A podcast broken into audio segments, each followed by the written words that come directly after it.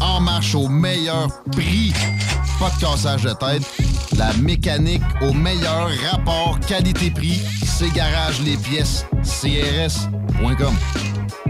Le joyau du Vieux-Port de Québec, l'Hôtel 71. C'est l'option originale pour une Saint-Valentin soulignée de la meilleure façon qui soit. Un séjour dans cet hôtel, boutique, primé et conçu d'emblée pour raviver n'importe quelle flamme. Laissez-vous dorloter par l'ambiance enivrante de notre hôtel, par la cuisine italienne du restaurant Mato et émerveillez-vous du Vieux-Québec. L'Hôtel 71, voyagez en première classe chez vous. Informez-vous sur nos forfaits. En passant, le Mato référence en cuisine italienne à Québec, bientôt à Lévis. C'est déjà commencé le patron embauche pour le camp de jour Néo cet été. Ah oui, ça me tente. J'ai juste des bons souvenirs de mes étés au camp. Là, je serais payé. Hmm. Imagine, une belle gang, du fun en masse, c'est bien payé, puis en plus, t'as tous tes soirs et tes week-ends. Puis il me semble que je te vois bien passer l'été à jouer dehors. C'est décidé, ma job cet été, ce sera le camp Néo du patron de Lévis. Je suis déjà sur le site du patro. Il y a différents postes et puis c'est super simple d'appliquer. Rentre au patrolévis.com ou encore sur la page Facebook du camp de jour Néo et rejoins l'équipe en deux clics. On a vu. Castor, Mélile, Pit Caribou, Alpha, Noctem, Lasso. Non, Marcus, tu fais là? Est-ce que t'as- la tourette de la microbrasserie? ou? Ouais, un peu, parce que là, c'est plein de bières que je vais déguster pendant mes vacances. Puis là, ben, je veux m'en souvenir lesquelles, puis où, puis quand. Non, casse-toi pas la tête. Là. Va au dépanneur Lisette. 354 des Ruisseaux à Pintante. Ils ont 900 produits de microbrasserie. Tu vas la retrouver, ta bière. Inquiète-toi pas. Quand je peux apprendre? Quand tu veux, Marcus. Quand tu veux. Ouais, quand tu veux! Ah, vous avez raison. La place, c'est le dépanneur Lisette, au 354 Avenue des Ruisseaux à Pintante. Je vais faire un petit like sur leur page Facebook. 96.9.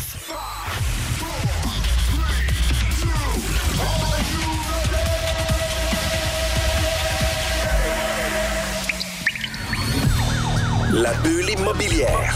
La bulle avec Votre animateur, Jean-François Morin.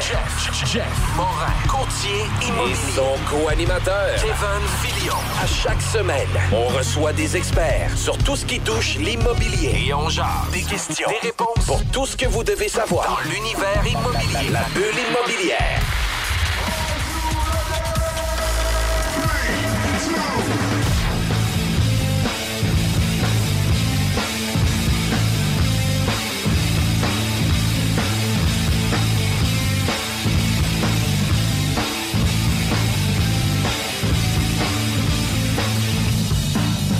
Bienvenue à la bulle immobilière à CGMD 96.9 FM. Mon nom c'est Jean-François Morin, courtier immobilier. Je suis toujours avec mon acolyte Kevin. Comment ça va Kevin? Ça va super bien. Toi, Jeff? Écoute, ça a été un début des émissions les plus longs avant qu'on se rentre en parce Tu qu'on a- comptes notre retard, tu comptes le pré-drink. Ah oui. Ah ouais, Solide. écoute. Puis le- le- la prémisse, puis les discussions avant l'émission. Puis tu sais que on a quand même un su- c'est un sujet un peu euh, pas privilégié, mais choyé de nous tous. On aime ça parler euh, de fiscalité, de structure d'affaires, etc. Puis euh, c'est tellement niché euh, qu'on doit avoir des des professionnels avec nous pour nous outiller, puis nous orienter, puis de le faire correctement. Puis trop souvent, euh, les gens vont se lancer à, à la va-vite, puis let's go, on fonce, on fait un- une convention d'a- d'a- d'actionnaires, etc. Puis c'est sur le va-vite, c'est pris sur Internet, puis ah ben let's Ou go. on on- copie, ou on prend d'un autre, on essaye de prendre un raccourci, on essaye de- d'utiliser une ressource, mais pas de l'adapter pour nous. Ça arrive régulièrement, Ah oui. ces situations-là. Puis aujourd'hui, on reçoit Jean-Sébastien Monette, avocat fiscaliste chez Fortin d'Amour euh, Goyette, hein, c'est ça? Fortier d'amour Goyette. Parfait. Enchanté. Ben, enchanté aussi. Merci d'être présent avec nous. Je trouve ça vraiment cool que tu puisses parler avec nous. Puis dans les sujets qu'on va parler, on va parler des modèles juridiques, on va parler des partenariats. Tu vas venir nous donner des Q-lines aussi de comment structurer euh, nos business, mais aussi euh, de répondre aux différents mythes qu'on a. Là, on s'incorpore-tu, on s'incorpore-tu pas, pourquoi qu'on le ferait, pourquoi qu'on le ferait pas, etc. Est-ce qu'on garde nos, euh, nos opérantes avec les tous nos actifs à l'intérieur de notre opérante ou on devrait séparer euh, pour le risque ou quoi que ce soit. Là? Fait que ça, ça va être vraiment intéressant. Euh, tu es avocat, fiscaliste. Euh, Est-ce qu'on doit faire, euh, oui, notre bac en droit? Puis par la suite, qu'est-ce qui fait en sorte qu'on arrive à devenir avocat fiscaliste? Ben, en fait, le, le- chemin aujourd'hui, c'est principalement le bac en droit, le barreau, puis la maîtrise en fiscalité. Euh, Il y en a, mais bon, la maîtrise en fiscalité, là, euh, depuis quelques, quelques temps, est offerte beaucoup plus, euh, beaucoup plus at large qu'avant. Euh, Quand j'ai commencé, c'était principalement l'Université de Sherbrooke qui l'offrait. Par la suite, le, le- le HEC a commencé à en offrir une. Puis là, tout récemment, l'UCAM offre un DESS en fiscalité qui devrait tomber en maîtrise. Là, euh, ça, c'est une question de, une question de temps. Euh, juste les dédales administratifs. Là. Qu'on est rendu à trois universités qui l'offrent, euh, avec des, beaucoup plus de cohortes qu'avant. Puis avec la COVID, ben, il y, a- des universités qui l'offrent ou qui pensent l'offrir à la maison. Donc, tout, tout en télé en télétravail, mais télééducation, en fait. Fait que ça, il va y en avoir de plus en Ouais. plus. Là. Parce que on peut quasiment dire que ça a un peu la cote, la fiscalité. Il me semble, si mettons, je me, je me recule hein, quand j'ai commencé il y a 10 ans, ça fait pas si longtemps, mais on n'en parlait pas au même rythme qu'on en parle là. Comme tu dis, ça, ça se transpose dans les universités puis les offres de, de formation, mais même pour les investisseurs de façon générale, est-ce que c'est parce qu'on est plus sophistiqué, comme on aime se dire? Est-ce que c'est parce qu'on se forme plus ou on veut juste aller chercher le meilleur possible? Qu'est-ce que toi, tu constates? Ben, en fait, euh, ta question est bonne, mais même du point de vue interne, tu sais, quand moi j'ai fait mon bac, euh, je faisais mon barreau, puis j'avais déjà dit que je voulais faire la fiscalité, je voulais faire une maîtrise en fiscalité, puis euh, j'étais même pas sûr que ça existait une maîtrise en fiscalité à, ce- à cette époque-là, puis je l'ai su en faisant mon barreau, puis ben, c'est sûr, c'est ça que je veux faire. Puis j'étais j'étais le seul de toute mon, mon année qui Ça voulait fait pas, faire ça. on te regarde, ça fait pas 25 ans de ça. là. Ça fait pas 25 ans, ça. mais ça fait quand même euh, presque une dizaine d'années là, que, que j'ai fait euh, que j'ai commencé là, le- mon, euh, mon bac. Puis Puis à ce moment-là, pourquoi la fiscalité? Qu'est-ce qui faisait que tu voulais aller vers quelque chose que tu sais pas si j'ai tout, ça le se temps donne? été, j'ai tout le temps été très mathématique plus que sciences sociales. J'ai tout le temps, au cégep, j'ai fait mes sciences pures, je voulais être médecin, puis j'ai décidé par la suite que j'aimais pas ça, là, l'univers dans lequel que je gravitais. J'ai dit, bon, ben, à défaut d'être médecin, qu'est-ce que je veux faire? Puis euh, j'ai tellement détesté mes, euh, mes maths, euh, calcul intégral, différentiel, j'ai dit, ben, je veux pas devenir. euh, je veux pas devenir ingénieur parce que ça va être juste ça, des, des- des Ouais. maths de même, puis sans purpose, parce que malheureusement, oui, les profs étaient bons, mais le, le- le schéma ou le, c'est comme, ben, voici une formule, apprends-la par cœur, puis après, mets-la sur papier, puis on, je t'explique pas pourquoi. Fais juste le faire. Puis ça, ça, ça vient pas me chercher, parce que je comprends pas, qu'est-ce que- je comprends pas pourquoi je fais ça. Ouais. Puis euh, j'ai dit, ben, je c'est pas vrai, que je vais être ingénieur si ça va être juste ça tout le temps. Puis euh, j'ai dit, ben, je vais, m'inscrire en droit, tu sais, je vais- Tu sentais que tu l'appliquerais plus en droit, Ben, en notamment en fait, fiscalité. là. J'étais pas sûr que je voulais être avocat dans ce temps-là. Euh, je savais pas exactement qu'est-ce que je voulais faire, mais je voulais pas mettre euh, admin comme premier choix. Je trouvais ça un peu plate. C'est vraiment ça. là. Je m'excuse à eux qui ont fait admin. mais c'est vraiment ça mon, mon thought process quand j'avais euh, 16-17 ans. Puis. Euh, T'es allé vers ce qui est le moins plate. J'étais allé vers, ben, j'étais allé vers le droit. Puis euh, après la deuxième année de droit, j'ai, j'ai pensé lâcher parce que j'ai, je me suis fait beaucoup d'amis. Je jouais au rugby pour l'université. Je me suis, la plupart des gens jouaient, euh, qui jouaient au rugby avec moi étaient en génie. Puis c'est là que j'ai appris euh, que MATLAB existait, qui est un logiciel qui fait Ouais. tous les calculs pour toi. Passez j'ai fait là. comme Oh my God, pourquoi j'ai pas fait ça? Je veux connaître ça. Quelle déception. Euh, ben, j'ai pensé lâcher le droit pour aller faire génie. Puis je me suis dit, ben écoute, j'ai fait deux ans, je vais finir au moins ma troisième année. Puis euh, là, j'ai fini ça. J'ai, là, j'ai, connu la fiscalité. Puis j'ai dit, oh, ça, c'est intéressant. C'est, concret. On parle de chiffres, on parle d'argent. Euh, je trouvais ça vraiment le fun. On parle fait- de vrais impacts, là, puis de vrais bénéfices. Ouais, là. c'est portefeuille des gens direct. Exact. Puis, tu sais, si on fait un, un parallèle, pendant que, bon, pendant je faisais mes études, je travaillais dans une, dans une usine. J'étais sur, sur le plancher dans une usine. Puis, euh, je faisais tous les chiffres d'overtime pas possible parce que je travaillais juste l'été ou presque. Euh, parce que, bon, à ce temps-là, on n'était pas en pénurie de main-d'œuvre. Fait qu'à Sherbrooke, si tu n'avais pas une job à l'année tu n'étais pas capable de garantir que tu serais là toute l'année, ben ils ne te prenaient pas vraiment.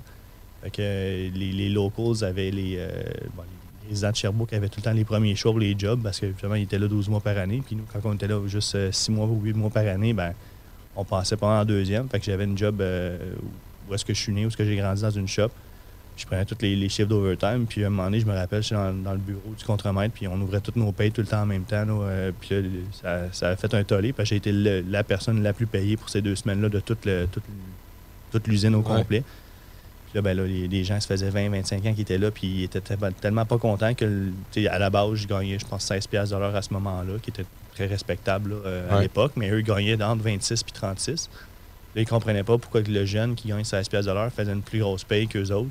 Bon. Puis là, ils capotaient. Puis là, je leur ai juste dit, mais je suis comme les gars, tu sais, vous, vous êtes syndiqués au coton. Fait que quand moi, ils m'appellent faire l'overtime, c'est parce qu'ils ont appelé tout le monde. Puis tout le monde a dit non. Ouais. Fait que moi, je suis rentré, je l'ai fait. Les résultats payent avec l'effort. Tu travailles plus d'heures, T'as fait plus de cash. là. Exact, mais eux, ils me disaient, ben non, parce que si je fais l'overtime, je vais changer de braquette, je vais payer trop d'impôts, puis euh, ils vont m'en manger plus, fait que je vais faire moins d'argent en travaillant Ouais. en plus. Puis là, je suis comme, mais non, c'est pas le même, ça marche. Mais ça, pas ça, le c'est un même, ça gros fonctionne, là. mythe, là, l'overtime. puis Exact. Le fait de se Ben, faire il y a beaucoup- manger. Il y a beaucoup de gens qui. Il y a beaucoup de. Bon, a- la fiscalité, c'est- puis la façon dont les impôts fonctionnent, il y a beaucoup de gens qui ne comprennent pas vraiment. Puis tu sais, j'entends beaucoup des, des- des gens qui gagnent un salaire qui est quand même respectable, mais qui, à la fin de l'année, payent quoi L'équivalent de 10 de leur, salaire, de leur revenu en impôts, puis ils disent tout le temps ah, j'en paye beaucoup trop, j'en paye beaucoup trop, j'en paye beaucoup trop. Mais tu sais, va demander là, l'autre côté à l'ingénieur, au médecin ou au dentiste combien de pourcentage final de son impôt euh, Ouais. de, de revenu il paye en impôt, c'est pas mal plus que ton 10-15 Tu sais, Lui, ça va être du 25, 30, 35, des fois 40 Euh, Puis bon, les grosses fortunes, des fois, ils vont payer du 50-53 là. Fait que, tu sais, puis souvent, les gens qui chialent, qui payent trop d'impôts, c'est eux qui en payent pas, Pas tant, que ça, ouais. parce qu'ils comprennent pas vraiment. Tu sais, oui, oui, Mais c'est toujours trop aussi. c'est Ouais. sûr, c'est sûr que ça va dépendre qu'est-ce que le gouvernement fait avec ton argent. Si Ouais. tu trouves qu'il le dépense mal, c'est sûr Ouais, que tu ne pourras pas lui donner une pièce, une pièce de plus, ça va être trop. Si tu trouves qu'il dépense super bien, ça va te faire plaisir d'en donner plus. Que c'est c'est juste une question de per- perception. Puis là, je veux juste comme C'est- faire un, point là-dessus. comme. Ouais, c'est ça. Il y, en- il y en a-tu beaucoup? Il y avait peut-être rencontré. Parce que moi, j'en ai comme pas vraiment rencontré des gens qui pensent que le bon gouvernement prenne des bonnes décisions avec notre Ah argent. non, non, euh, je pense pas que je pense pas C'était qu'ici, il y en théorique, a Jeff, beaucoup, mais c'est théorique. plus, euh, on, va, on, va, on va- retourner à ma maîtrise en fiscalité. On a un cours qui s'appelait euh, qui s'appelait politique fiscale euh, avec, euh, avec Luc Godbout, qui, était, qui, qui, lui, qui a la chaire de, de recherche en fiscalité à Sherbrooke. Puis euh, on regardait les modèles fiscaux des, des- des- des autres pays.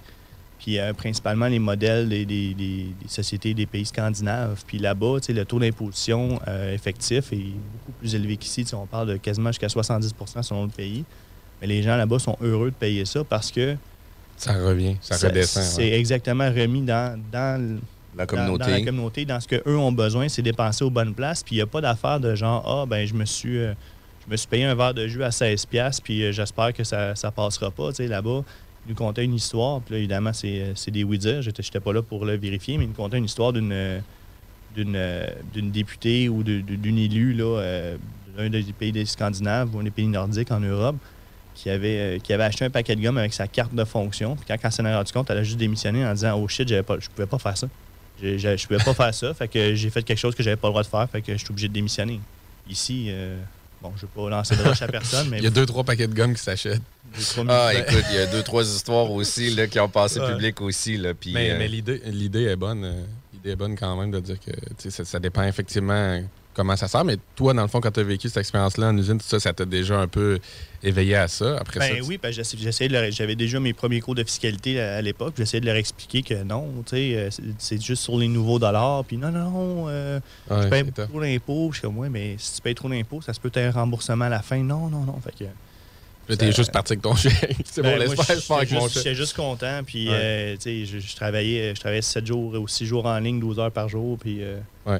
Souvent, c'était des chiffres de jour, chiffres de nuit. Fait que des fois, tu étais obligé de prendre une journée de congé juste pour dormir et te changer de cédule. Oui, parce qu'il était obligé de te donner un 8 heures d'arrêt entre, euh, entre tes chiffres. C'est une obligation. Là. Puis euh, définitivement que j'ai déjà vécu, moi, cette, situation-là. Puis tu moi, je suis un gars qui travaillait vraiment beaucoup. J'allais, euh, je travaillais de nuit pour pouvoir payer mon cégep. Puis j'allais au cégep la journée. Je m'entraînais le soir. Puis tu sais, je gagnais quand même un, un bon salaire. J'ai eu une école de badminton. Puis j'ai gagné un excellent sal- salaire là-dedans. Mais je travaillais toujours 100 heures semaine. là. Mais tu sais, j'étais gens payé selon l'effort. Ouais, c'est Exact. Puis euh, arrive ta maîtrise en fiscalité, euh, arrive sur le domaine de, de l'emploi. J'ai même pas répondu à la question. Hein. Je, je parlais euh, parce que ta question, c'était vraiment est-ce que c'est c'est parce qu'on est plus sophistiqué? Puis où est-ce que je m'en allais, c'est que même, même dans le domaine, j'étais le seul qui. euh, parce que oui, je, je vais y aller de tous les bords, vous allez voir, j'ai un petit trou d'attention, mais j'essaie de tout le temps ramener. là. On est tous dans le même bateau. que- on va l'avoir. Euh, euh, même dans le domaine où j'étais, où est-ce que on- bon, euh, quand j'ai fini mon bac, mon barreau, j'étais le seul qui voulait faire ça. Puis quand je suis arrivé à mon premier cours de maîtrise, je me suis rendu compte qu'il y avait un autre gars avec qui j'ai fait ma, ma- ma cohorte là, qui, qui a fait sa- qui voulait faire sa maîtrise en même temps que moi. Puis un autre qui était une année plus vieille, c'est tout. Le reste, c'était tous des gens d'ailleurs, ou des, principalement des comptables ou d'autres gens. Dans toutes les, tous les gens avec qui j'ai étudié, toute la cohorte de, de- mon année, il n'y en avait pas tant que ça, où on était trois là, ou deux en fait, qui, qui faisaient la maîtrise en fiscalité. Puis là, maintenant, il y a plein de gens que je vois avec qui j'ai étudié qui aujourd'hui sont en train de la faire ou viennent de la finir puis ont des postes là-dedans puis ils travaillent là-dedans. Fait Est-ce que c'est parce qu'ils en cherchent puis ils donnent des salaires intéressants? Peut-être. Est-ce que c'est parce que les gens se sont rendus compte que, ah, finalement, c'est le fun de la fiscalité? Ma conjointe, c'est le meilleur exemple. Euh, on était ensemble à l'université puis elle me disait, aïe, aïe, je- la fiscalité, je comprends pas qu'est-ce que tu aimes là-dedans. Puis là, maintenant, elle est en train de finir sa maîtrise en fiscalité puis euh, elle aime vraiment ça. Fait c'est. Je pense que les gens, ils, ils- voient les, applications aussi de la fiscalité dans la vie de tous les jours, puis c'est ça qui les intéresse. Puis c'est la même chose aussi les investisseurs. Plus il y a de gens qui connaissent la fiscalité, plus on peut vous en parler, plus on peut vous parler. Mais si on le fait de même, on sauve de l'argent, on fait ci, on fait ça, c'est plus avantageux pour toi. Il y a pas- on l'a dit tantôt, il n'y a pas personne qui aime ça payer de l'impôt pour rien. Non, c'est ça. Si je suis capable de faire la même transaction, mais avec un coût fiscal beaucoup moins élevé, bien, tout le monde va vouloir ça. là. C'est ça, puis ça se démocratise, puis on voit un peu les techniques, puis on voit, on voit que c'est évidemment tous des trucs légaux, puis qu'il y a des façons d'économiser de l'impôt sans que ça soit justement par des, des- des trucs croches, là, tu sais. Ça devient aussi une nécessité. Là. On, on se cachera Des gros pas. C'est des gros chiffres, mais il y a aussi. Puis moi, j'ai toujours euh, été un gars ultra fidèle, genre avec les, les partenaires d'affaires avec qui j'ai, sauf mes comptables. J'ai toujours eu de la difficulté avec les comptables parce que c'est toujours une question d'interprétation d'un versus l'autre. Puis là, j'étais comme, ben, crime, lui, il l'interprète comme ça. Fait que je vais garder qu'est-ce qui est bon. Fait qu'après ça, mais que je vais changer de comptable, ben, je vais dire, prends la recette de lui, puis ajoute qu'est-ce que toi tu fais. Puis, tu sais, au final, là, c'est qu'ils ont chacun leur petite recette, chacun leur petite interprétation. Puis, ça vient qu'à un moment donné, la ligne directrice n'est pas, est pas suivie. Puis, tu arrives toujours dans, dans la fin de tes états financiers. Tu sais, comme, tabarouette, tu sais, ça aurait dû être ajusté avant, ça aurait dû. Puis, la stratégie n'est pas là. Fait que, tu sais, euh, ça devient une nécessité aussi en affaires D'avoir d'avoir un fiscalisme, puis d'avoir une stratégie financière aussi. Puis, c'est donc important. Puis, pour D'en rép- parler aussi, oui. Parce que, tu sais, juste que je vais faire du pouce que ce que tu dis, je m'excuse de te couper, là, mais euh, nombre de fois, j'ai des comptables qui disaient Ah, c'est pas bon ce qu'il fait, on fait pas de même, même, même. Puis après, tu dis OK, mais explique-moi à moi, pour, tu sais, tu l'as dit au, client. Le client, il, il a compris à moitié ce que tu as dit. Là, dis-moi à moi ce que tu disais. Ah, ben, j'ai dit ça à cause de telle affaire. Ouais, mais t'as pas pensé à ci, ça, ça. Ah, ouais, ouais. Un petit silence. Ah, OK, ouais, OK, je l'avais pas vu de même. Non, tu l'avais pas vu de même, mais là, au lieu de m'en parler à moi, puis que je te dis c'est quoi mon, mon raisonnement derrière ça, tu as juste dit au client que ça, ça, ça servait à rien, tu sais. J'ai un, comptable qui a dit à un de mes clients qui est un, un professionnel. Les professionnels, quand ils sont incorporés, souvent, ils ont des restrictions à ce qu'ils peuvent faire avec leur compagnie. Puis il a dit Ah, il dit, moi, tous les professionnels comme toi font des investissements avec leur Inc., fait qu'il n'y a pas de trouble, tu peux en faire. Je dis, là, euh, time out, là, La règle de généralité, là, ça part mal. L'investissement qu'il est en train de faire, c'est des flips. Penses-tu Ouais. vraiment que ça- son ordre professionnel va accepter qu'il fasse des flips avec sa Inc. de, Oui. de professionnel? Il y a du même légal, temps, pas, y a du légal, mais c'est là aussi où le comptable n'a pas nécessairement l'œil sur le légal de la chose, tandis qu'un avocat fiscaliste va avoir, tu sais, tu vas voir les deux tableaux, toi, dans le fond. Là. Tu vas être capable de, de, de le mettre en garde. Ça, à dire les généralités ou, ou dire ah ben les autres ont fait ça, fais-le comme ça.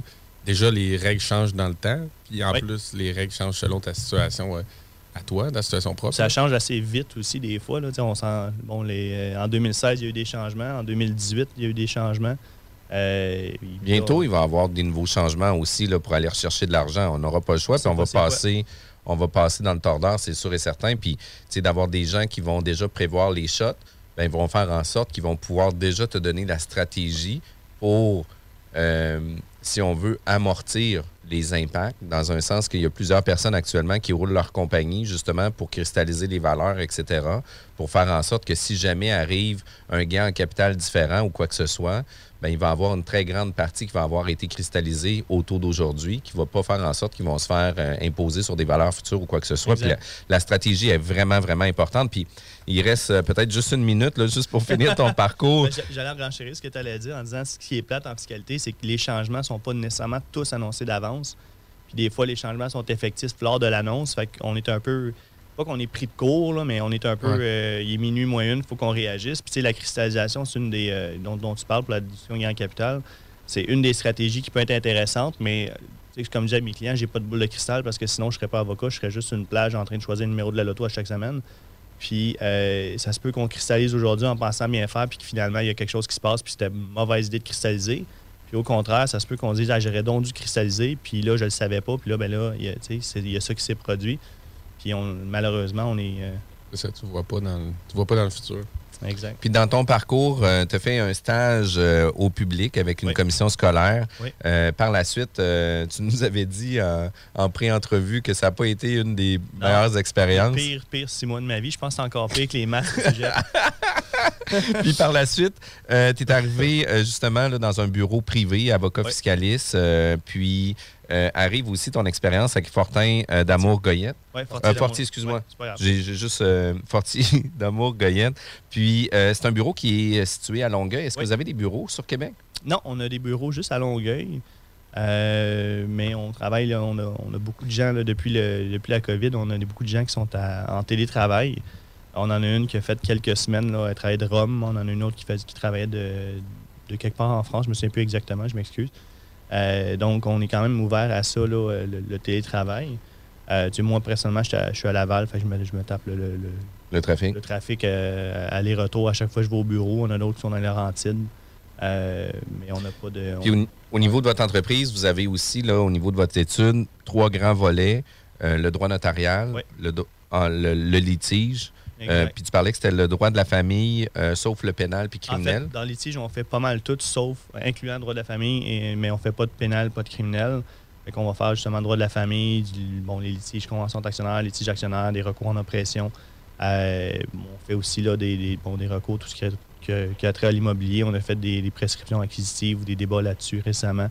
Euh, fait que tout, il y a tout cette. euh, Fait que toute L'immobilier, c'est un gros créneau au bureau chez vous. c'est un énorme créneau euh, chez nous. Moi, c'est, je vous dirais 90% de ma clientèle, ça vient de l'immobilier, si c'est pas 95 Puis euh, des fois, oui, ça vient de l'immobilier, mais on s'entend qu'en immobilier, il y a beaucoup de gens qui ont aussi une première carrière ou une première business. Euh, Ouais. Beaucoup, c'est la construction euh, on a beaucoup, beaucoup de courtiers immobiliers aussi comme clients.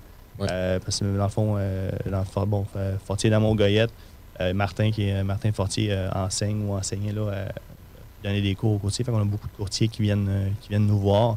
Euh, moi, mon ancien bureau, j'avais une expertise en, pour le, bon, oui, en immobilier, mais aussi en construction. Que toutes les, les- bon, ce qui est euh, les licences RBQ, je faisais des litiges avec la CCQ, des choses comme ça. Chose que je fais un peu moins maintenant, puis je me concentre vraiment en planification, mais j'en ai encore qui sont ongoing, là, des litiges avec Ouais. la CCQ. J'ai une équipe là, euh, dans, le- dans le volet là, euh, litiges qui font principalement justement con- droit de la construction et euh, droit immobilier, puis qu'ils vont, euh, ils vont probablement reprendre cette, euh, cet aspect-là. là. Puis toi, tu l'as tu, tu, T'as-tu aussi le side hustle? T'es-tu aussi un investisseur? Oui, moi, Sur je suis côté, dans t'as-tu le- l'intérêt pour l'immobilier, toi, personnellement? Moi, je suis dans l'optimisation. OK.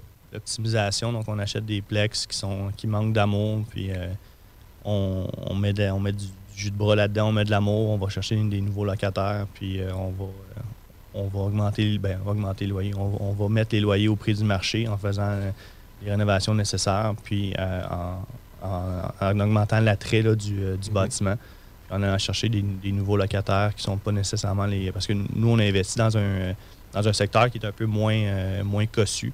C'est-à-dire? Ben, on a Sur investi l'île? dans, non, dans, à Pont-Viau à Laval. OK. Fait que Pont-Viau à Laval, c'est un peu. euh, bon, avant, il y avait Limoilou à Québec, là, je pense. même. Limoilou. Fait que là, le Pont-Viau, c'est un peu l'ancien, euh, l'ancien Limoilou. Euh, où est-ce qu'il y a quand même. il y a- bon, il y a quand même un peu là, de. de C'est proche de du top à. Laval. là.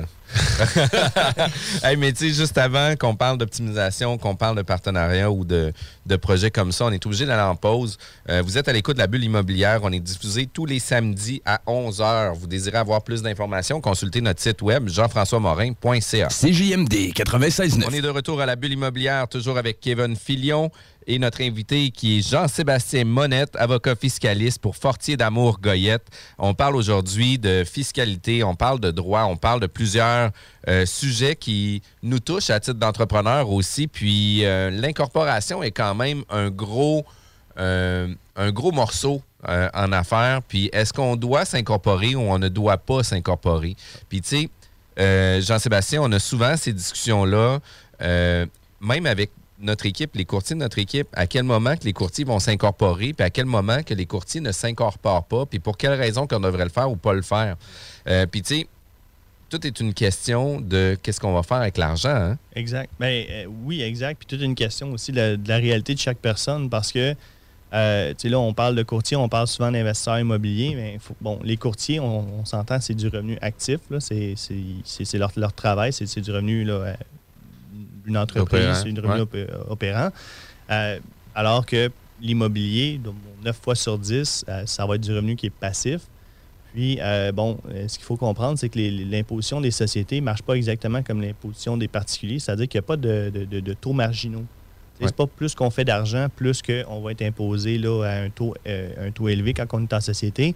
C'est dès le premier dollar, on a le même taux euh, jusqu'à la fin, à moins que euh, on ait, à moins qu'on ait, mettons, accès à la DPE avec le plafond des affaires, puis là, ben là, auquel que le 500 les premiers 500 000 ou un petit peu moins si on a une réduction du plafond, euh, vont être imposés à un taux moindre. Puis après, si on dépasse, ben, ça va être imposé à un taux supplé- supplémentaire, mais il n'y a pas de taux euh, progressif là, euh, comme Ouais. les particuliers. là. Donc, pour répondre à cette question-là, en fait, la réponse, c'est ça dépend.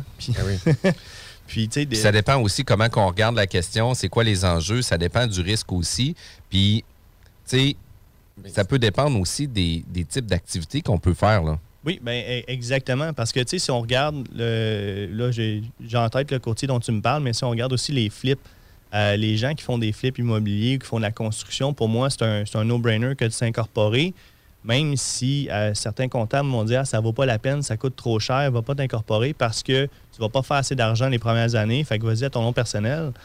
Ben, deux minutes, là. Euh, un flip ou la construction, ben, on s'entend, les recours pour malfaçon, vice caché et al, ben, ils sont quand même importants. Oui, puis le légal est là, pareil. Le légal est là. Fait que oui, tu ne sauveras pas- peut-être pas d'argent en t'incorporant pour faire des flips pour X, Y raison, parce que oui, peut-être que tu vas être à perte les premières années, si jamais ton flip c'est un flop.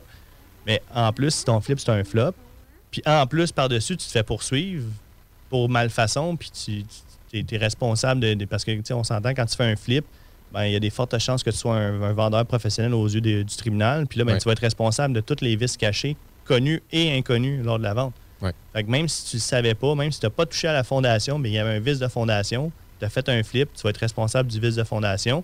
Parce que si tu es un vendeur professionnel, tu peux même pas vendre sans garantie légale au risque de payer l'acheteur. Puis après, si ça te coûte 2, 3, 400 000 de, de, de, de ta poche parce que il y avait vraiment un vice au moment de la vente, ben ça se peut que ton flop soit encore pire. Puis euh, ça, c'est un point super important que tu viens de mentionner.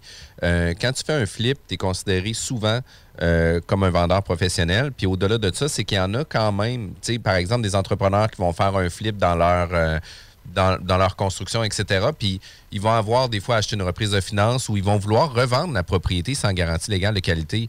Puis dans un cas comme ça, euh, est-ce que ça se peut que les juges réappliquent la garantie légale? Parce qu'ils vont dire, écoutez, vous n'aviez pas euh, pas l'habilité, mais vous n'aviez pas à retirer les, les garanties parce que vous êtes un professionnel. Eh oui, oui, ça se peut très bien, même si j'ai déjà vu une situation où que le, le- de mémoire, le, le- vendeur était un, euh, un charpentier menuisier et avait vendu une maison qui, dont les fondations là, avaient une, une problématique. Puis bon, le charpentier menuisier n'a jamais travaillé sur les fondations, n'a jamais rien fait. Ouais. Et là, évidemment, ça fait, je pense, ça fait 4 ou 5 ans que j'ai lu le jugement, donc mais c'est pas très frais à ma mémoire. Puis je pense qu'il avait, il a habité dans la maison. Fait que c'est pas vraiment un vrai flip. C'est quand même une, une maison qui a été vendue dans laquelle il a habité. Et le juge est venu dire, ben vu que tu es charpentier menuisier, vu que c'est ta, ta principale source de revenus que de faire de la construction, de travailler là-dedans, ben, tu es un vendeur professionnel, tu es responsable du vice euh, à la fondation, alors que le gars, il, il est vraiment charpentier menuisier, il, Ouais. fait, pas de coffrage, il fait rien, puis il a jamais touché à la fondation, puis il savait même pas qu'il y avait un Ce vice de n'est pas fondation. un entrepreneur non plus.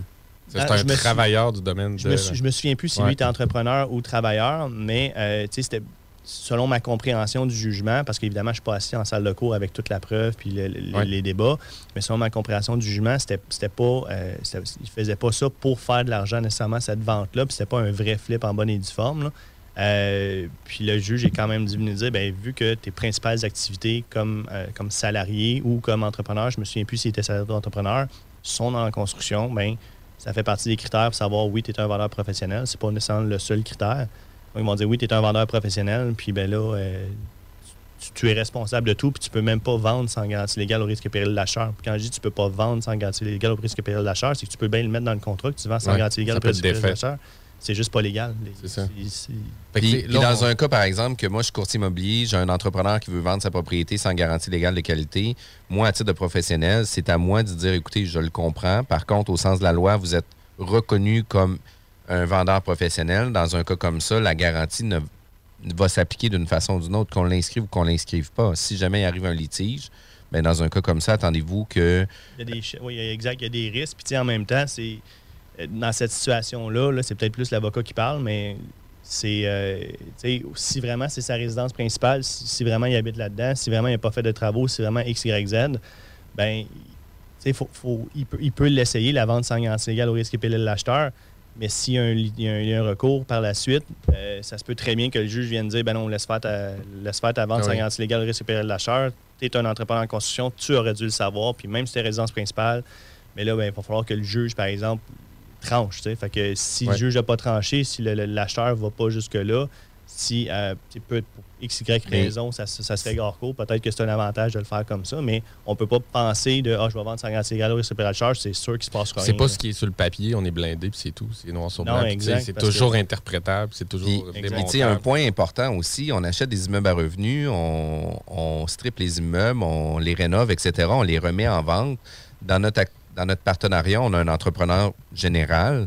Ben, dans un cas comme ça, les garanties vont s'appliquer ou en grande partie quand le juge va ouvrir la convention, va regarder l'actionnariat, puis vont dire écoutez, vous êtes des vendeurs professionnels de un.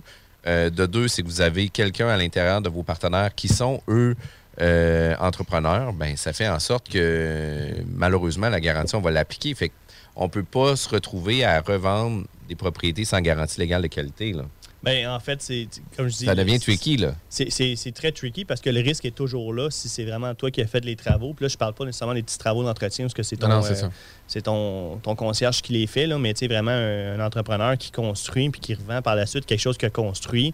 euh, il peut essayer de le vendre sans garantie légale au risque de l'acheteur, mais tu sais, si l'avocat de l'autre côté est moindrement là, allumé, il va avoir décelé le fait que qui qui a construit ça, c'est toi, ok, c'est beau, puis euh, il, va, il, va, il va y aller sur, euh, ben, ok, c'est beau, moi je veux, euh, je veux faire invalider ça, puis je veux, je veux, je veux faire forcer la garantie parce que c'est un vendeur professionnel. Là, ça va être laissé à l'appréciation du Ah tribunal. Puis, puis au niveau des incorporations, là, tu sais, ça nous amène un certain avantage fiscal, mais ça nous amène aussi une protection juridique. Tu sais, dans le sens que euh, l'incorporation va permettre aussi de mettre un peu en silo les différentes opérations. Ce qui veut dire que moi, je suis courtier immobilier, euh, génère des revenus en tant que courtier immobilier. Puis, euh, si je fais de l'investissement immobilier, mais je ne devrais pas nécessairement mettre mes investissements immobiliers dans ma compagnie de courtage immobilier. Tantôt, tu en avais parlé aussi avec les ordres professionnels, etc. Euh, c'est important, justement, de mettre nos business dans euh, un silo puis de protéger nos business dans ce sens-là. Ben, quand on peut le faire, puis quand il y a des risques, oui, c'est important. Puis je vais aller plus loin aussi. euh, si c'est sûr qu'une business de courtier, ça se vend pas vraiment parce que c'est une business de courtier, mais mettons que c'est l'agence. Ben, une agence, ça, ça se transige, ça se vend une agence. Puis si tu as une agence, ben, tu as peut-être intérêt à ne pas avoir tes immeubles dans l'agence parce qu'à un moment donné, quand tu vas approcher ta retraite, tu vas peut-être vouloir vendre l'agence ou même si tu n'approches pas de la retraite, peut-être que tu as un jeune courtier qui est vraiment prometteur puis que tu veux le garder avec toi puis tu veux qu'il veux prenne l'actionnariat, c'est exact. là, tu vas lui donner une part dans ton agence, mais si tu as des immeubles dans ton, euh, dans ton agence, là, tu ne vas pas lui donner une part dans tes immeubles. là, ça, c'est un peu moins le fun.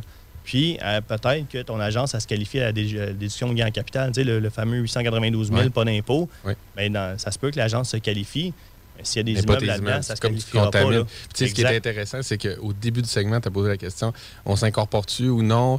Puis que là, plusieurs professionnels vont dire non, tu fais pas assez d'argent, tout. Puis là, depuis tantôt, on répond sur tout le reste. Dans le sens qu'il y a le légal, il y a la liquidation, il y a le partenariat. Fait que, on comprend déjà tout de suite que c'est pas juste ah, ça, Ah, va mais- coûter, mais ça va te coûter, euh, je sais pas, 2000 d'état financier chaque année. Laisse faire, tu fais pas assez d'argent. Ouais. Exact, Il c'est vraiment. d'autres faut choses. pas que tu regardes ça avec des, des, des, des, des œillères parce que, tu sais, euh, si tu regardes ça avec des c'est nécessairement, tu- les chances sont beaucoup plus grandes que tu fasses une erreur que si tu regardes ça avec tous les, les- les- les- tous les éléments là, euh, qui peuvent s'appliquer.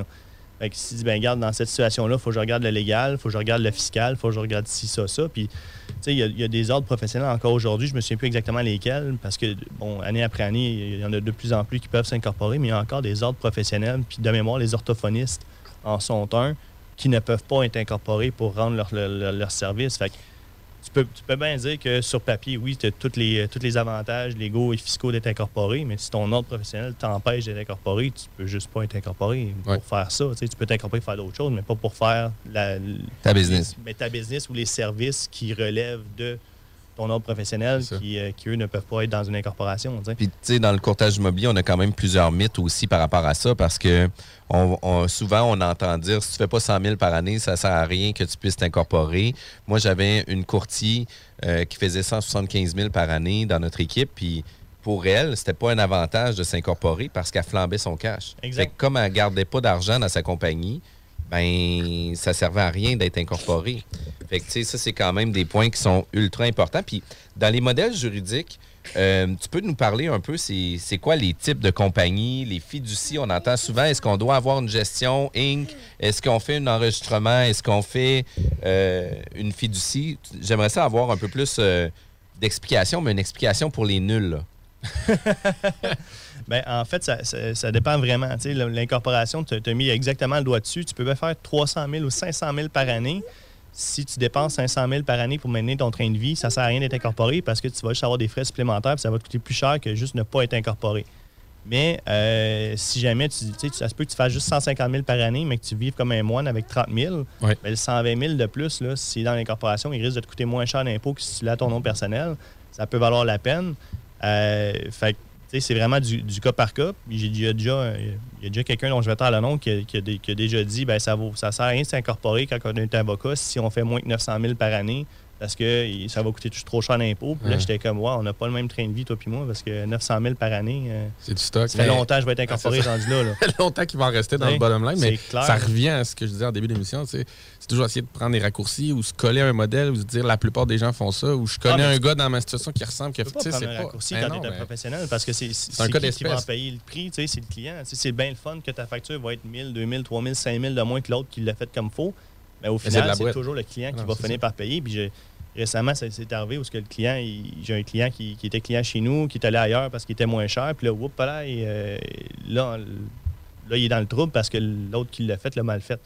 Là, ben il faut qu'on répare. Mais réparer quelque chose, ça coûte tout le temps deux à trois fois le prix que de le faire comme tu sais. Puis, fait que, dans le fond, si on dit on s'incorpore-tu ou non, il faut regarder quatre affaires. Il faut regarder, oui, il en reste-tu à la fin de l'année. Après ça, y a-tu une protection légale selon le type d'activité?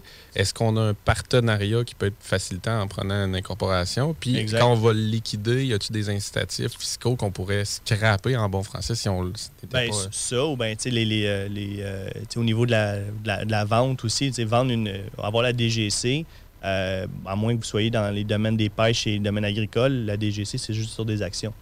Donc, on ne peut pas avoir la DGC sur une compagnie, qui, ben, sur une entreprise enregistrée. On peut juste l'avoir sur une, une, euh, Une une compagnie, une là. Ouais, Inc. c'est ça. Euh, évidemment, si- sauf si on est en- dans le domaine de pêche et agricole, qu'on peut l'avoir sur les actifs aussi. Là. Euh, fait que c- des fois, ça vaut la peine de le faire comme ça. Puis, euh, Jeff, il l'a dit tantôt, puis il a posé la question, mettons, les courtiers, mais le- il a mis exactement le droit dessus. Peu importe le courtier, comment il va faire comme commission, comment il va faire comme revenu, il faut qu'on regarde son train de vie. S'il fait 300 000 de, de commission, puis il en dépense 100, il y a 200 000 qui va s'imposer pour rien au personnel, il n'a pas besoin.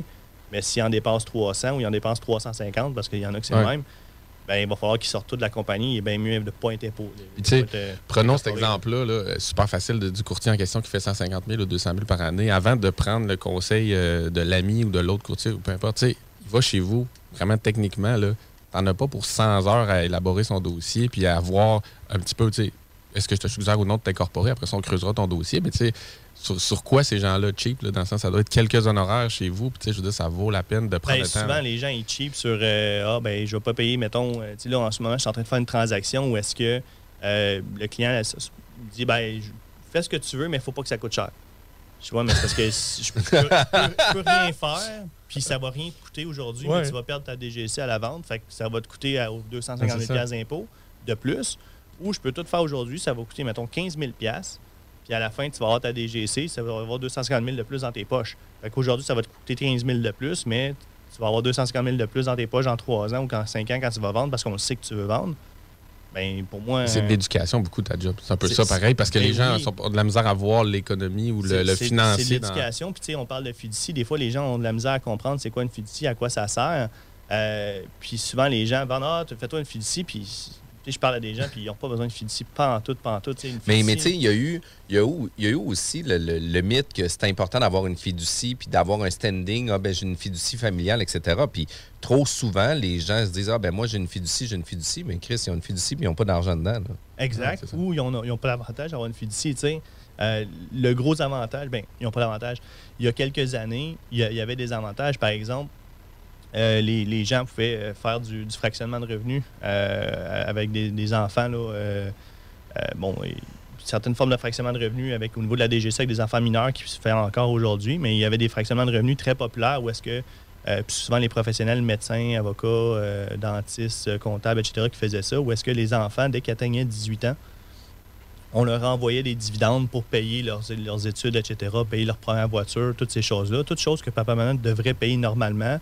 Bon, là, je parle pas de devrait payer la voiture, là, on s'entend, ça c'est à l'appréciation de tout le monde, mais les- euh, payer le linge, payer la, les- la nourriture, puis souvent payer une partie des études, les, les parents vont le faire euh, s'ils ont les moyens de le faire. Fait que là, si, si tu peux le faire en versant un dividende à ton enfant qui nécessairement va s'imposer beaucoup moins sur le dividende que toi si Oui. tu te le verses pour après le redonner à ton enfant, ben, il y avait des planifications qui étaient, tout était planifié pour ça, puis on attendait juste que les enfants aient 18 ans pour commencer à verser des dividendes. Et là, ben là récemment, les libéraux ont changé ça, puis on, a- on ne peut plus euh, verser des dividendes à des enfants de 18 et 25 ans, sauf dans des, dans des situations très, très, très, très précises, qui sont, somme toute, quasiment les mêmes situations pour lesquelles tu verses un salaire à ton enfant, donc qui travaille dans la business. Ouais, c'est ça. Fait que ça enlève déjà beaucoup d'incitatifs. Ça a enlevé vers les le- principaux incitatifs, mais il y a encore, il y a encore des incitatifs comme par exemple justement la multiplication de la DGC, là, le 892 000 dont je parlais tantôt, qui est indexé à chaque année. Euh, donc l'année prochaine, ou au moment où ce que le podcast va passer, euh, ça, risque d'être un peu plus élevé. Quel, quel montant, je ne le sais pas encore. Euh, mais ça, si on, j'ai déjà vu une situation où un grand-papa vendait sa business, puis bon, un grand-papa et grand-maman ont pris leur DGC, leurs deux enfants ont pris la DGC, puis leurs quatre petits-enfants ont pris la DGC. On s'entend-tu qu'il y a pas mal d'impôts qui se sont vus là-dessus? Si on fait une moyenne d'à peu près 200 à 250 000 par tête d'impôts sauvés. Que, Toute la famille est ben, le on, pot. on est, on est 8 personnes, c'est 2, 2 millions en impôts qu'on a sauvés. là. Ouais. Juste à cause d'une fiducie qui a coûté peut-être dans cette situation 15, 20, 25 000 à mettre en place. ça. revient à dire qu'il faut qu'il y ait une analyse, il faut qu'il y ait Faut une qu'il y ait une éducation, faut qu'il y ait euh, Parce que, tu sais, exact. sans tomber trop dans le dé, mais je pense que ce qui arrive la plupart du temps, c'est que les gens se disent j'ai pas ça, tu sais. C'est comme tout le temps le syndrome de j'ai pas ça. Il y en a d'autres qui l'ont. Est-ce que je suis en train de passer à côté de quelque chose? Est-ce que je dois absolument m'incorporer parce que telle personne s'est incorporée? Puis j'ai entendu que lui avait une fiducie. Vite, faut que je sache c'est quoi. Ça manque à mon, à mon pack-sac. Ou- Mais ça va plus loin que ça. Là. ça va beaucoup plus loin que ça. Puis l'autre avantage de la fiducie, même si on ne regarde pas le, le fiscal, parce que oui, euh, moi, si mon client a une fiducie, souvent, c'est beaucoup plus facile de faire de la planification avec lui parce que la fiducie, c'est comme un conduit, puis je peux renvoyer les, les- les- les revenus à un n'importe quel bénéficiaire. Évidemment, il faut que je fasse attention à qui je l'envoie parce qu'il y a des impacts fiscaux différents. Mais euh, s'il y a des, sociétés pour qui sont bénéficiaires, je pourrais peut-être envoyer euh, des dividendes à cette société-là, même si techniquement elle n'est pas actionnaire de la société qui paye le dividende. Puis ça peut être avantageux de faire ça. euh, pour une question de planification. Mais là, est-ce que tu vas conseiller à ton client de mettre une fiducie parce que ça le facilite ta job par la suite? Ben, pas vraiment, à moins que le client, lui, il- il- ça facilite vraiment ta job, puis après, lui, il en sauve beaucoup d'argent. Pas parce que ça coûte moins cher faire ma job, mais parce qu'après, il peut faire, il y a beaucoup plus de flexibilité. Fait que là, ça pourrait valoir la peine. Mais l'autre avantage, principalement, si on ne parle pas de fiscalité des fiducies, c'est la question de protection d'actifs. Parce que, euh, tu sais, il y a beaucoup, beaucoup d'entrepreneurs en construction qui vont, euh, qui vont cautionner la plupart des jobs qu'ils vont faire. euh, parce qu'ils ont des cautions personnelles sur X, Y, Z à cause des contrats. Puis, euh, ben, les cautions, on parle de plusieurs, euh, plusieurs centaines de milliers, voire millions de dollars. Puis, là, je parle d'un entrepreneur en construction, mais c'est pas nécessairement juste la construction. Des fois, c'est euh, euh, la maintenance lourde dans des usines, des choses comme ça. Puis, vu que tu donnes tellement de cautions, si jamais, si jamais la, business va mal, ça se peut que toi aussi, ça, ça aille mal puis que tu fasses faillite. Puis là, si tu as d'autres business, ben, tu veux pas, toi, en faisant faillite à cause d'une de tes business, que tes autres business nécessairement soient impactés par ça. Fait que peut-être que ça, va, vaut la peine de mettre une fiducie familiale en place ou une fiducie protection d'actifs, dépendamment de de la meilleure fiducie pour toi, pour justement, pas du fiscal pantoute, vraiment la question de la protection d'actifs. Mais encore une fois, tu sais, comme je dis à mes clients, quand ils décident de s'incorporer pour la question de je veux pas me faire poursuivre, t'incorporer, c'est pas un permis de fourrer les gens, je m'excuse. Je sais pas si, Non, Non, non, mais c'est important, c'est super correct. c'est clair. mais t'incorporer, c'est pas un permis de fourrer les gens, mais c'est pas parce que tu as une fiducie non plus que tu peux fourrer les gens. Parce que non. récemment, il y a un jugement qui a été rendu contre, euh, je pense que c'est un comptable qui, euh, somme toute, puis je vais vraiment, c'est vraiment un très, très, très, très gros raccourci que je vais faire, mais somme toute aurait dit, ben moi, ça me dérange pas, qu'est-ce que vous allez faire? De toute façon, tous mes biens sont en fiducie, fait que même si vous me condamnez à quelque chose, je vais rien payer. C'est à peu près ça qu'il aurait dit. Là, je paraphrase, puis je vais vraiment euh, Ouais, vulgariser fois, fois mille. là. Le juge n'a pas très, pas, vraiment pas apprécié. ça, là. Non? Que, tu sais, faire une fiducie pour sortir, pour que ça soit c'est clair que tu veux te sortir de tes, de tes créanciers, euh, ça se peut que tu aies une mauvaise surprise après quand le Ben, juge se mette le nez là-dedans. la phrase, c'est on peut jamais faire quelque chose d'illégal indirectement. On On, peut peut pas, faire indirectement ce qu'on on n'aurait pas le droit de faire directement. Exact. Ça revient à ça, tu sais, ça revient à ce qu'on a dit oui. tantôt. euh, Exact, mais en même temps, il y a des moyens légaux de le faire. Tu sais, Il y a des moyens légaux de dire écoute, ben là, oui, j'ai cautionné ça, oui, je suis responsable personnellement, je vais faire faillite, mais mes biens sont dans une fiducie. Fait C'est l'intention qui compte. C'est l'intention. Fait que si tu dis, ben moi, je m'en Ouais. fous parce que je vais faire ci, ça, ça, puis je le sais que je vais faire faillite, mais je m'en fous parce que tout est en fiducie, ce qui a de la valeur. Oui, c'est ça, exact. Mais dans le fond, pour répondre à la question, comme tu dis, euh, pour les nuls un peu, c'est comme si c'est une fiducie, c'est comme une, une grosse Inc, si tu veux. Et, tu sais, C'est quand tu as des plus gros revenus, des plus gros actifs à protéger. Mettons qu'on essaie de, si de je parle le d'une fiducie, parce que tu sais, une fiducie, c'est un patrimoine qui est distinct. Fait que c- ce qui appartient à la fiducie ne m'appartient pas à moi, même si c'est ma fiducie. tu sais. Fait Parce qu'on n'est pas bénéficiaire de, Ben, directement. On est, on est bénéficiaire, c'est juste qu'on n'a pas le contrôle. C'est vraiment un patrimoine distinct. Fait que c'est comme si je te disais, c'est comme si tu te clonais tout de suite, tu mettais ton clone dans le garde-robe, tu fermais les, les portes, puis tout ce qu'il y avait à lui, tu pouvais l'utiliser, mais ça t'appartient pas. C'est vraiment, on s'entend, tu dit de faire ça une explication pour quelqu'un qui avait trois ans. Euh, fait que c'est à peu près ça. Fait que c'est vraiment, c'est pas à moi, ça m'appartient pas, ça appartient vraiment à la fiducie. Mais c'est sûr que si je vais à la banque, là, je dis, ah, la banque, passe-moi de l'argent, puis elle dit, OK, parfait, qu'est-ce que tu ben, moi, j'ai tel immeuble, telle affaire, j'ai telle affaire, j'ai tel business, j'ai tel, j'ai ci, ça, ça. Puis dans, dans mon bilan, je mets ce, que- ce qui appartient à la fiducie dans mon bilan. Ben, je m'excuse, mais ça se peut que la banque a dit là, tu m'avais dit que tu avais ça, ça, ça, ça, puis ça. Fait que c'est en fiducie, je vais, je vais aller me servir, tu sais. Puis après, ben, Ouais. ça va être pas mal plus dur à dire au juge, ah, mais monsieur le juge, non, non, euh, non, non, ça, c'est à la fiducie, on n'a pas le droit d'être pigé là-dedans. Tu peux pas jouer ces deux tableaux. Tu as dit à la banque, que voici tout ce que toi, tu avais, puis tu inclus tout ce que la fiducie peut-être, à moins que tu l'aies transféré en fiducie par la suite. Là, faites attention avec ça, les transferts en fiducie. là. Mais, euh, c'est pas, comme je disais, je reviens à c'est pas un permis de fourrer les gens non plus. là. Ah ben oui, t'as une définitivement. à l'abri de tout. Là. Non, c'est clair. Définitivement. Puis, euh, vous désirez avoir plus d'informations sur la fiscalité ou peut-être même en droit ou peut-être mieux structurer vos business. C'est important de rester à l'écoute de la bulle immobilière. On doit aller en pause. Puis, tout de suite après, on va parler du partenariat. Puis ça, là, ça va être vraiment intéressant. Puis très juicy, effectivement. On revient tout de suite après. Pas pour lui. On est à CJMD 96.9, toujours à l'émission La Bulle immobilière avec euh, mon acolyte Kevin. Mon nom, c'est Jean-François, toujours euh, courtier immobilier pour Nous vendons votre maison. Euh, on est avec Jean-Sébastien Monette, avocat fiscaliste pour Fortier d'Amour Goyette. Puis, on a parlé d'incorporation, on a parlé du pourquoi, de faire un peu d'explication par rapport à comment ça marche pour les nuls, parce que, tu sais, on, on se pose toujours les, des questions par rapport à ça. C'est-tu pertinent pour nous? C'est-tu pas pertinent pour nous? Euh, mais arrive une situation ultra importante quand on vient faire de l'investissement immobilier, des partenariats d'affaires. Puis des partenariats ou des conventions d'actionnariat ou de partenariat sont ultra importantes parce que ça vient définir de quelle façon vous allez travailler ensemble, mais de quelle façon vous allez mettre fin à vos ententes aussi. Puis c'est un peu comme un contrat de mariage. On est mieux de le faire quand que ça va bien versus que quand que ça commence à chirer. Là. Non, non, mais 100 tu sais, au début de la, au début de la, de la journée, tu, tu parlais justement, là, on fait une convention d'actionnaire, mais on prend un modèle sur Internet. Puis des fois, je vois ça, là, un modèle tiré sur euh, un site. De Belgique. euh, euh, exactement ce que je vous avais dit Point tantôt. Là. point, point BE. Puis là, il, il se demande pourquoi tu dis que c'est tout croche, il faut que ça refasse. Genre, mais j'ai pris ça, c'est un bureau d'avocat qui a fait ça ben, en Belgique, ouais. euh. Puis, euh, tu sais, mais ça, c'est ça, c'est quand ils ont une convention d'actionnaire. La plupart du temps, les gens en ont juste pas. Puis, pour eux, c'est pas important. Puis là, après, ben, vient le temps où ce que là, ils ont peut-être des, des frictions avec le partenaire. Fait que là, ils sont comme, OK, c'est bon, on va mettre une convention d'actionnaire en place. Là, ben là, ils s'entendent même pas sur les, les termes de la convention d'actionnaire. Puis là, whoop, là, et là, le partenariat prend le bord parce que justement, ils sont pas capables de s'entendre sur la convention d'actionnaire. Puis là, ben là, t'as pas de convention d'actionnaire pour régir la fin du partenariat. C'est une boucle, c'est un cercle vicieux un peu. Ben, c'est ça- dis. sûr que ça va coûter plus cher finir ça que si tu avais une convention d'actionnaire, c'est garanti. Euh, c'est pas parce que tu as une convention d'actionnaire nécessairement que, Que ça, ça va bien, ça ouais. va bien aller aussi la, la- la fin du, la fin du partenariat. C'est comme un mariage. là. Tu, tu peux as beau avoir le meilleur contrat de mariage si, euh, si les parties sont pas de se sentir puis c'est une question de je, je- je veux faire chier l'autre le plus possible, ben, ça va être pénible pour ça. tout le monde. Ça peut là, arriver, là, effectivement. Fait que, ben oui, la, la convention d'actionnaire, la convention d'association si on est en SENC ou la convention d'indivision si on investit directement dans, par exemple, un immeuble au personnel, euh, pour moi, c'est un must. là. Euh, c'est vraiment là, euh, une des premières affaires à faire. là. Puis dans une convention euh, d'actionnaires, euh, c'est quoi le starter pack? C'est quoi les, les points importants, là? Sans dire les, les, les, les 175 pages qu'on peut avoir, parce que des conventions d'actionnaires à 10 pages, il y en a à 150 pages. Ouais.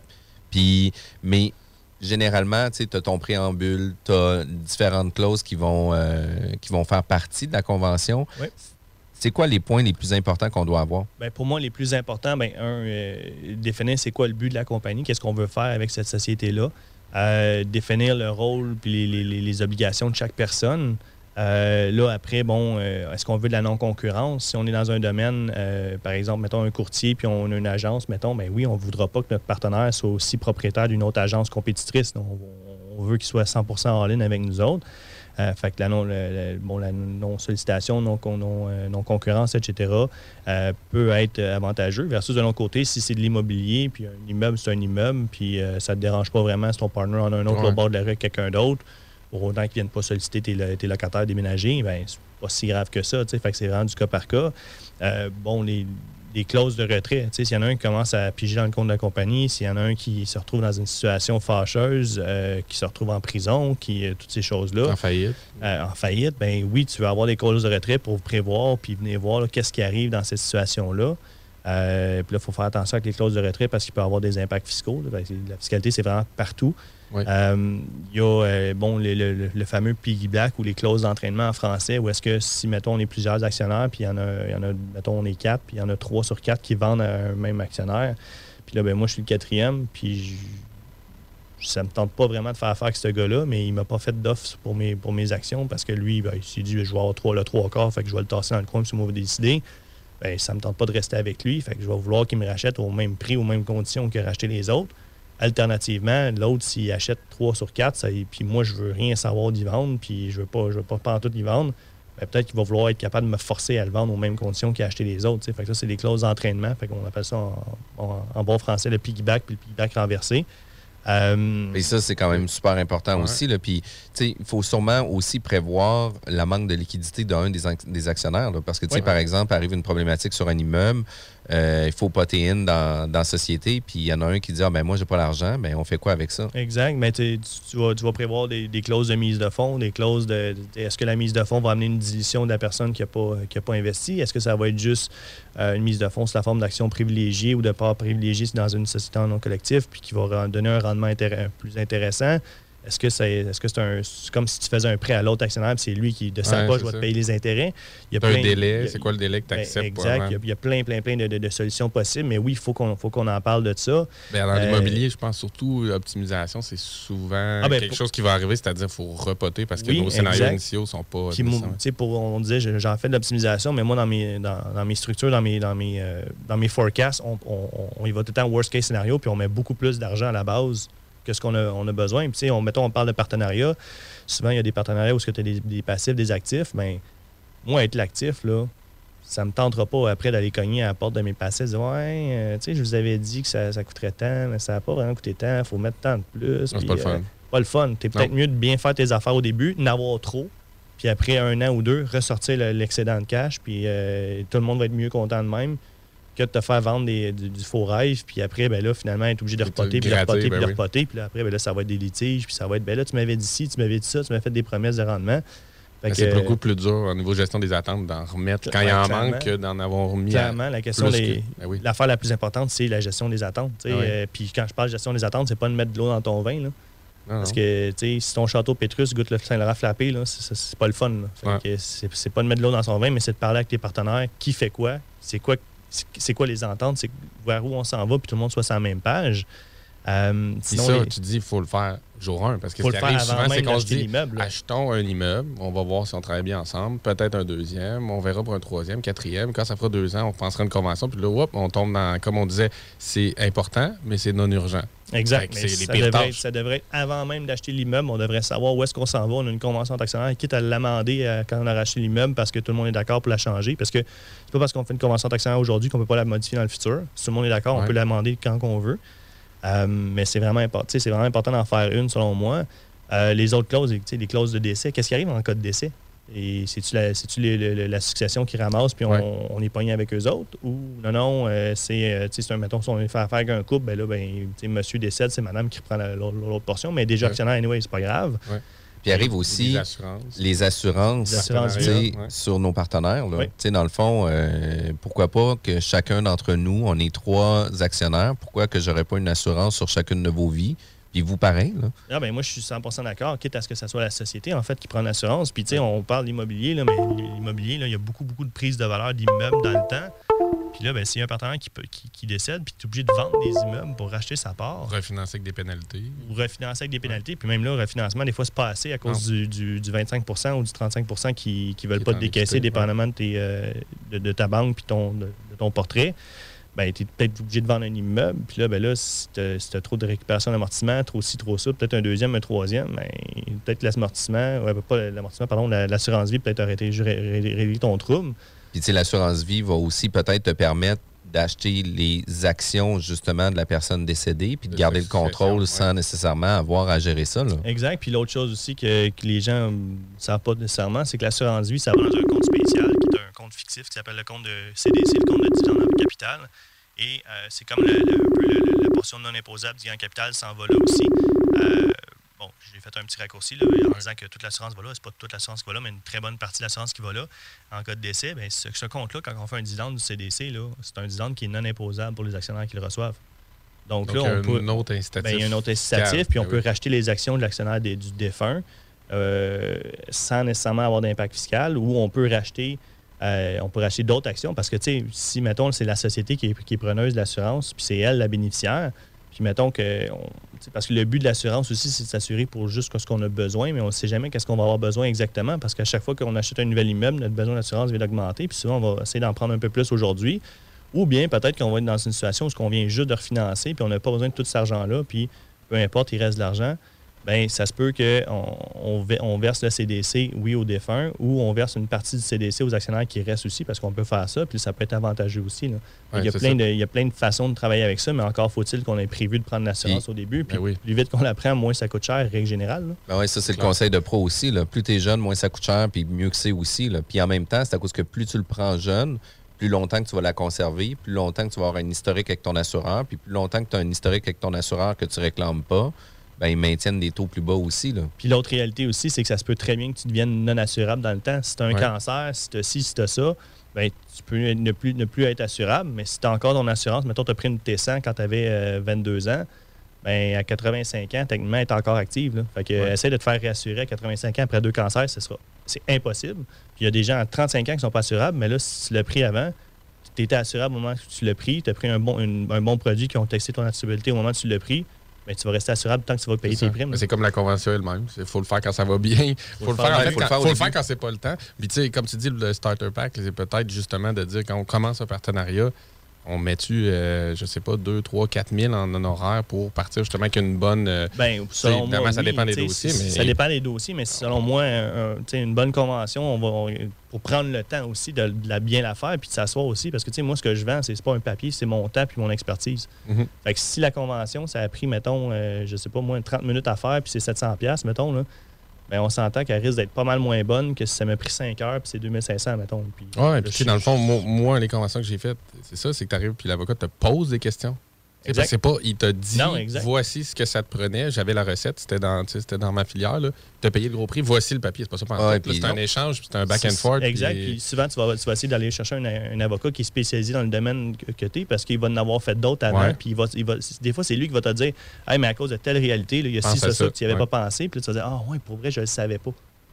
Parce qu'il Puis en a fait d'autres. On revient toujours au parallèle que c'est un 2-3 000 d'honoraires pour sauver peut-être Ah ouais, ben oui, 100, ben oui. 200, 400, 500 000. tu sais, C'est ça qui arrive. C'est des gros Exact. chiffres. Fait que C'est pas, c'est- là. comme euh, une convention de copropriété, là, une déclaration de copropriété où il y a déjà le template, puis tu fais juste marquer les, numéros de cadastre, Ben, puis y a- les parties privatives, parce que tu sais, ça Malheureusement, il y existe. en a. Il y en a des conventions d'actionnaires, puis qui signent en haut, signent en bas, c'est 750$, piastres, puis d'attitude. Mais tu sais, habituellement, là, une, incorporer une nouvelle compagnie, dans le marché là, euh, où est-ce que je suis, on parle à peu près 1500$ pour une nouvelle compagnie, là, euh, plus taxes, incluant les frais. Puis bon, des fois, si, euh, y a un, tu un professionnel, il y a des démarches addi- additionnelles, c'est- il y a- il y a un coût supplémentaire à ça. Mais quand est-ce que tu vas avoir une compagnie, une compagnie qui va te coûter plus cher que ta convention d'actionnaire? Pour moi, c'est un, ça fait pas de sens. Non, Ça- ben fait pas de sens. Définitivement que ça fait pas de Il y a sens. plus de jobs là-dedans. Il y a beaucoup plus de jobs. Puis, tu sais, euh, je parlais de 5 heures. Tantôt, je parlais de 5 heures, mais c'est c'est beaucoup plus que 5 heures de travail qui, qui est dans une convention d'actionnaire. Puis, même si on, souvent, avec les, les partenariats pour les, les investisseurs immobiliers, on va avoir un modèle qu'on va reprendre parce qu'ils ont déjà un modèle qui est éprouvé, qu'on a monté pour eux. Il y a déjà eu des questions qui ont été Exact, répondues on- en général, effectivement. Moi, je mets des, des partenaires en place pour les, les promoteurs immobiliers ou les gens qui font de l'optimisation avec des partenaires passifs. euh, qui souvent, c'est les mêmes partenaires qui reviennent tout le temps. Fait qu'ils ont déjà tout négocié la convention d'actionnaire, ils la connaissent par cœur. On fait juste l'adapter au nouveau partenariat, au nouvel immeuble, aux nouvelles affaires. C'est du rinse and repeat. C'est juste que pour des raisons X, Y, Z, on le fait dans une nouvelle compagnie ou dans une Ouais. nouvelle SENC, etc.